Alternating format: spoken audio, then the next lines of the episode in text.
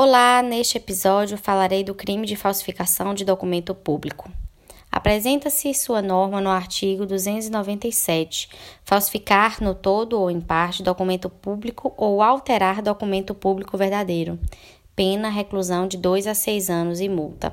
Se o agente é funcionário público e comete o crime prevalecendo-se do cargo, aumenta-se a pena de sexta parte. Para os efeitos penais, equiparam-se a documentação pública, o emanado da identidade paraestatal, o título ao portador ou transmissível por endosso, as ações de sociedade comercial, os livros mercantis e o testamento particular.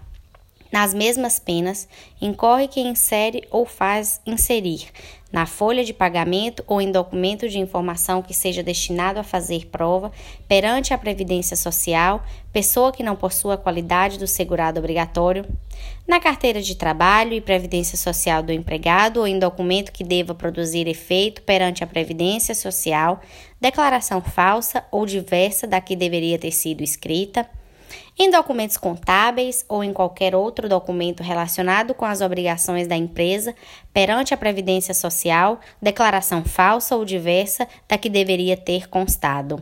Nas mesmas penas, incorre quem omite, nos documentos mencionados no parágrafo 3, o nome do segurado e seus dados pessoais, a remuneração, a vigência do contrato de trabalho ou de prestação de serviços. O bem jurídico tutelado com a fé pública e sua autenticidade dos documentos emitidos pelo Estado. Os sujeitos do crime são: o sujeito ativo pode ser qualquer pessoa com aumento de pena previsto no parágrafo 1, e o sujeito passivo é o agente do Estado.